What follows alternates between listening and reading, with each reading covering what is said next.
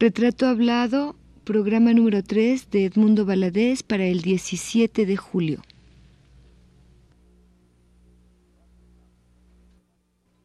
Radio UNAM presenta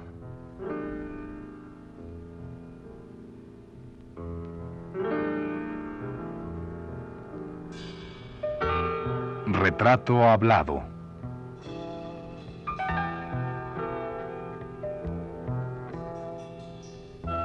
Edmundo Valadez. Un reportaje a cargo de Elvira García.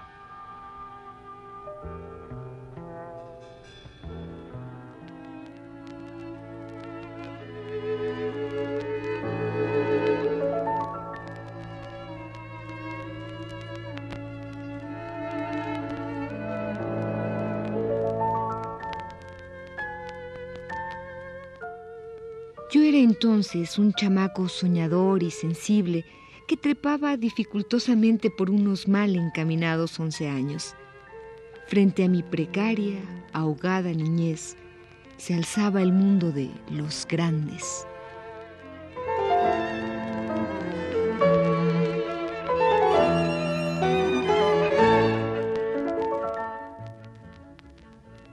Pero ese mundo vivo, confuso, al que ansiaba arribar estaba al otro lado de la esquina que limitaba mi albedrío y de la que por una estricta, rigurosa prohibición nos estaba vedado pasar.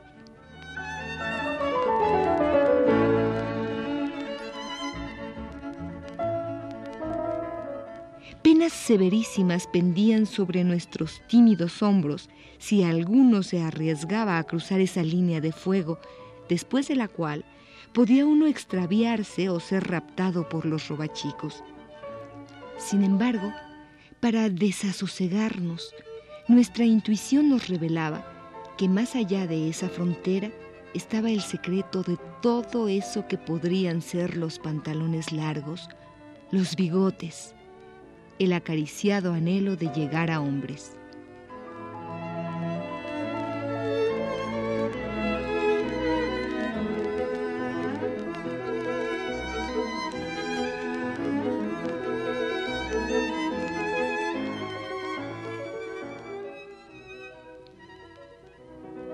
Comienza el cuento La infancia prohibida, que retrata fielmente la niñez de muchos de nosotros y muy específicamente la de don Edmundo Valadez, el autor de este relato y el personaje a quien estamos entrevistando en esta serie.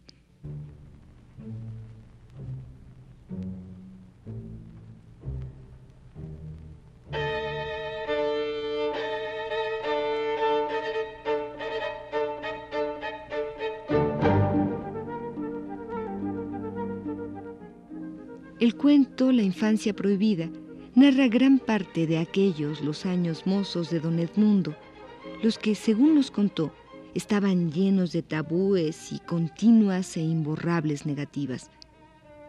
Es probable que este haya sido, si no el primero, si uno de los cuentos iniciales con los que don Edmundo Valadez se lanzó de lleno al mundo de la narrativa.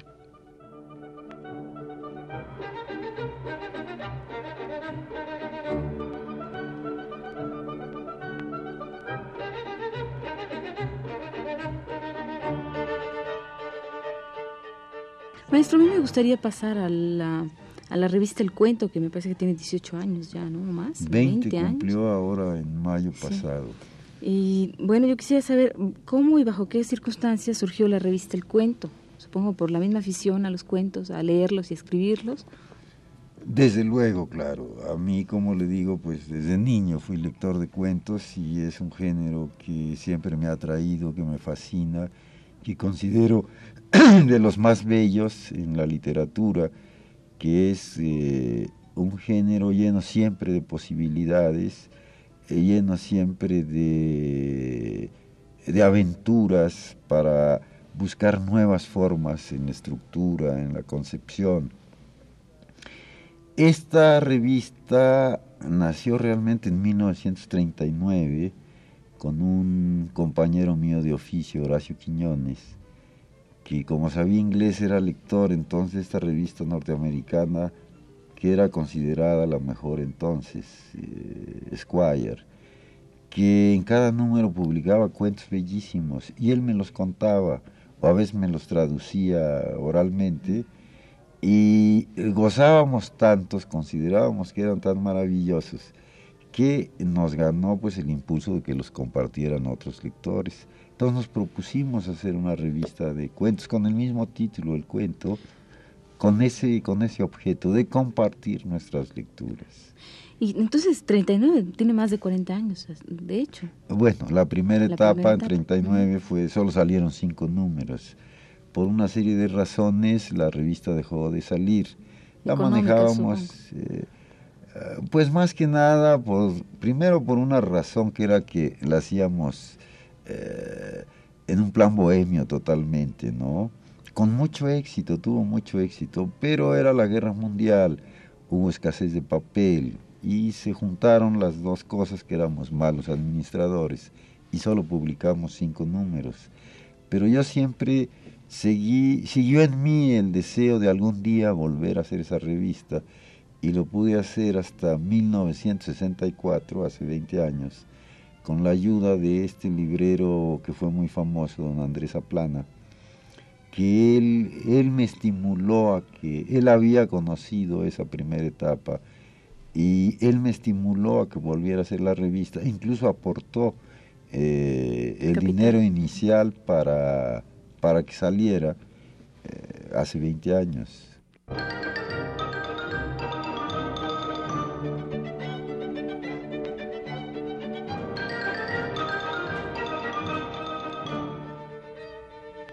Continuemos con el relato del maestro Valadez, La infancia prohibida, en otro de cuyos párrafos dice,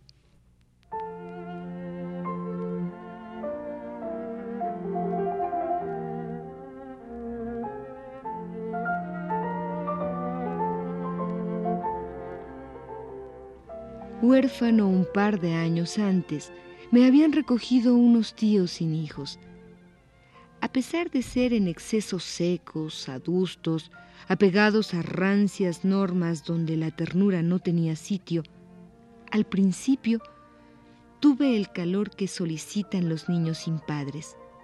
Lo inesperado de tener ellos un rapaz juguetón suavizó sus ásperas costumbres.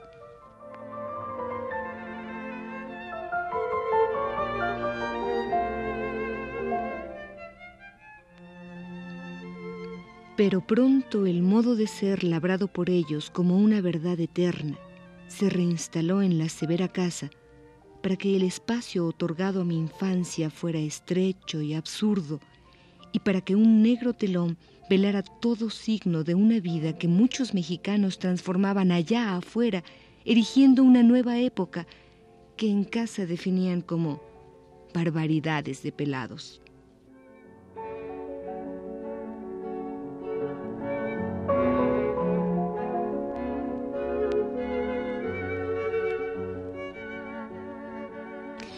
¿Quiénes colaboraron en la primera etapa de la revista El Cuento, esa que salieron solamente cinco números? Nada más, eh, nada más mi amigo y yo. Y en mucho, él, bueno, sobre todo aportó la parte más valiosa que fue, él localizaba esos cuentos, los traducía, y, yo ya los que estaban en, español, porque yo desgraciadamente nunca aprendí el idioma inglés. Así es de que entre los dos, y bueno, se fue conocida, se acercaron a nosotros escritores, uno de ellos Efraín Hernández, ahí le publicamos uno de sus primeros cuentos, a Héctor Morales Aviñón y a otros. Eh, así de que fuimos los dos realmente los quienes escogíamos el material y hacíamos la revista.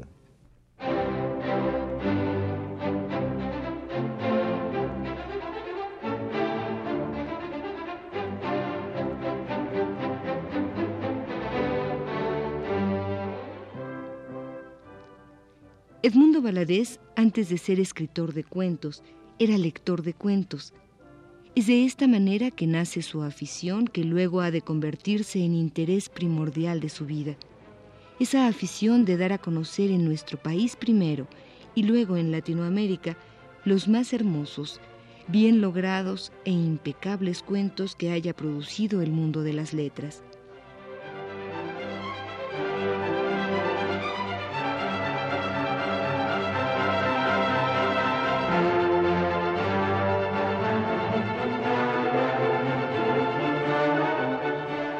La revista El Cuento en sus inicios, hace ya más de 35 años, era una modesta publicación leída por algunos cuantos.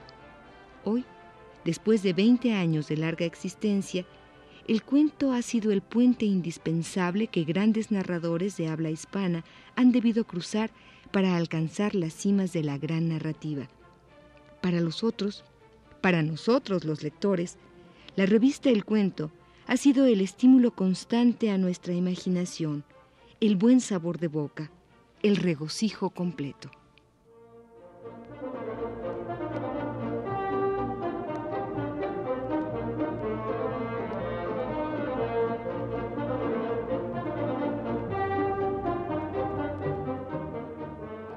Maestro, ah, mm, con 20 años de, de, vida del cuento, de segunda etapa del cuento, ¿Qué le dejó, qué le ha dejado, mejor dicho, esta, esta experiencia? Pues algunas de las más grandes satisfacciones de mi vida. Es decir, en esta segunda etapa, en 64, la idea inicial mía fue hacer una gran antología universal del cuento de todos los tiempos y de todos los países. Y me empeñé en esa tarea. En esa primera etapa quien me ayudó enormemente fue Juan Rulfo que había conocido aquellos cinco números y él ha dicho recientemente que ahí estuvo, en la lectura de esos números estuvo la suscitación, la semilla para él de hacerse escritor. Entonces ya para ese tiempo nos habíamos hecho amigos y él me aportó muchos cuentistas, muchos cuentos extraordinarios, porque él conoce mucho, sabe mucho Juan de literatura de México y de otros países. Incluso era tan generoso que me llevaba a su casa, a su biblioteca, me sacaba una antología, me no conoces esto, mira aquí te recomiendo estos cuentos, este autor, y salía yo como con 10 libros de su casa, extraía yo esos cuentos. Y él lo hizo de una manera constante en los primeros años del cuento, así de que a Juan le debo yo y le debe la revista pues una aportación valiosísima a través de él eh, dimos a conocer cuentistas como Felisberto Hernández, Guimeraes Rosa y otros que yo no conocía incluso eh, y a los que él me acercó. ¿Y de los eh, mexicanos a quiénes dieron a conocer o han dado a conocer en estos 20 años? Bueno, pues la idea ha sido que no faltara ningún cuentista mexicano, no es posible. Eh, pero este, yo creo que en el cuento están pues, la mayor parte de nuestros cuentistas. Y sobre todo, pues yo abrí sus páginas a la gente joven. Yo creo que pues un buen número de, de ahora que son cuentistas formados, este, publicaron sus primeras cosas en el cuento, fue un estímulo para ellos.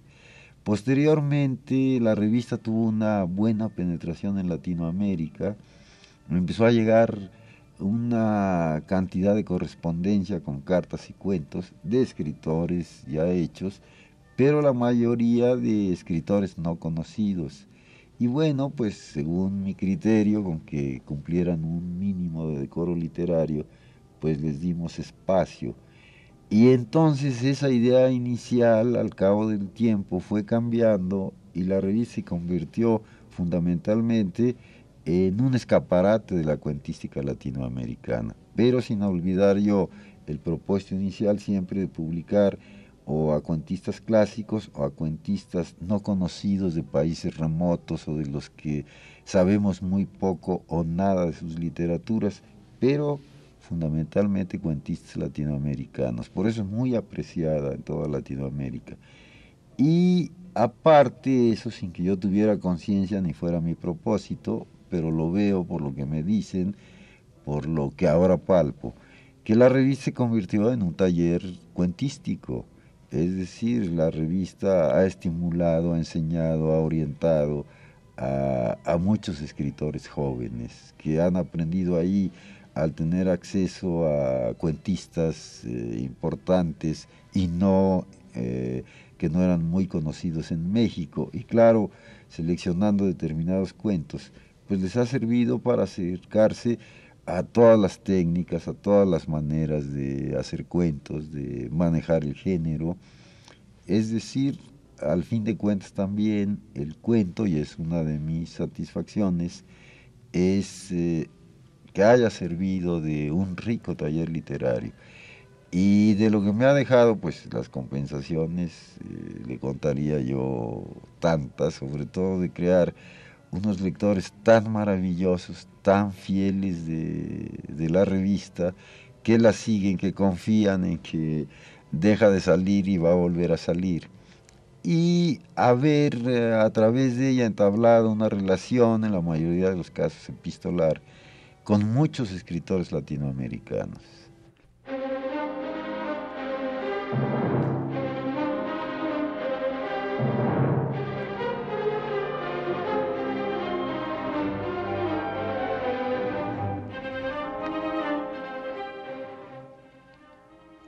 Los relatos más hermosos que ha publicado la revista El Cuento es el que escribió Kari Kerner, cuyo título es Olaf Oya Rachmaninov. Este debe ser uno de los primeros cuentos que la revista dio a conocer. Es posible también que hasta antes de su divulgación México no conociera nada de Kari Kerner. El relato dice en algunos de sus fragmentos que hemos tomado de manera desordenada lo siguiente.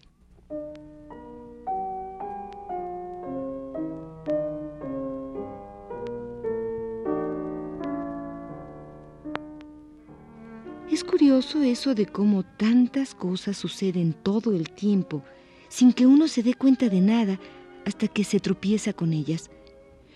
Como eso de los que tocan el piano y andan por todos lados cobrando tres coronas por cada gente que lo quiere oír. Yo nunca hubiera sabido que había esa clase de tipos si no hubiera sido por mi sobrina Juanita.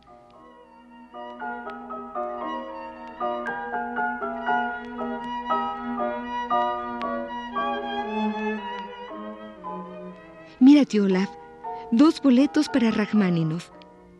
Me di cuenta de que lo que yo debía haber hecho era patear y gritar de gusto, pero no tuve más remedio que decirle que yo no sabía quién era ese Rachmaninoff.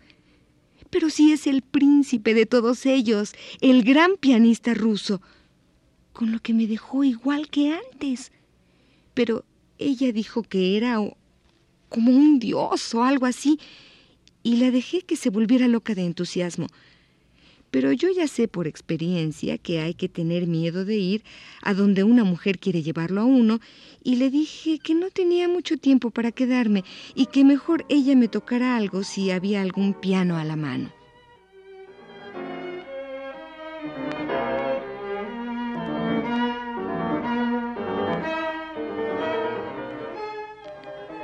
No pasó mucho tiempo sin que nos fuéramos a la casa de la ópera, donde ese tipo cobraba tres coronas por asiento. Había un montón de mujeres pavoneándose enfrente, hablando tonterías y haciéndose las interesantes, y mirándose en espejitos y oliendo hacia el cielo con perfumes raros.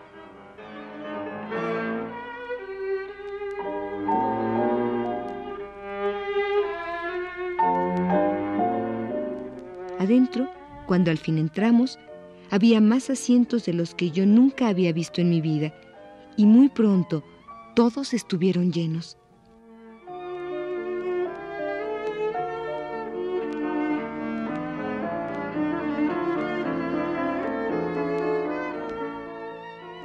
Y había muchos hombres también, lo que muestra que también hay muchas mujeres tercas y alborotadoras en el mundo, y yo me quedé pensando si ellos se sentían tan a disgusto como yo, allí sentados esperando a que viniera otro a tocarles el piano.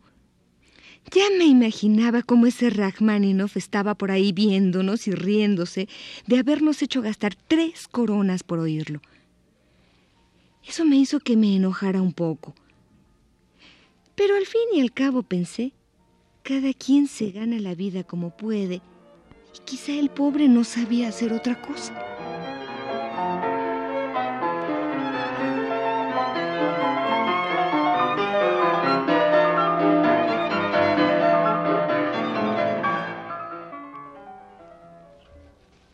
Por este genial relato de un autor que casi nada se conoce, uno debe agradecer a don Edmundo Valadez por su constante labor para acercarnos a cuentistas de todo el mundo, trayéndolos aquí a México, como sorpresa mensual impresa en una revista llamada El Cuento.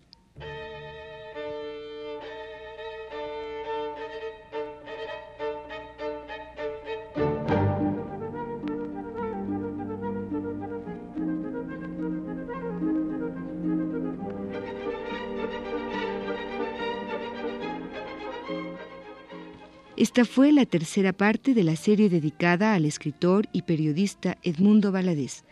Le invitamos a escuchar la cuarta el próximo martes a las 21.15 horas. Gracias por su atención.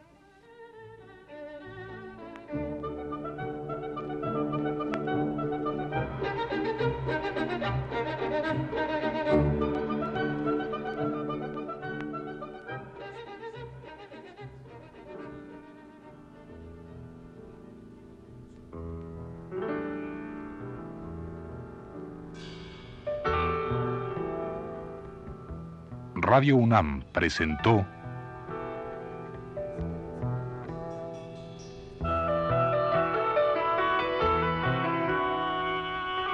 Retrato Hablado. Edmundo Valadez.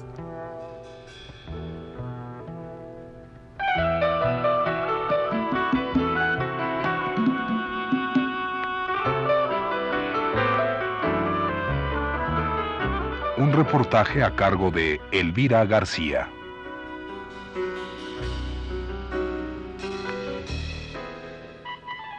Grabación y montaje de Abelardo Aguirre y José Gutiérrez, en la voz de Carlota Villagrán. Fue una producción de Radio UNAM realizada por Teres Olorio.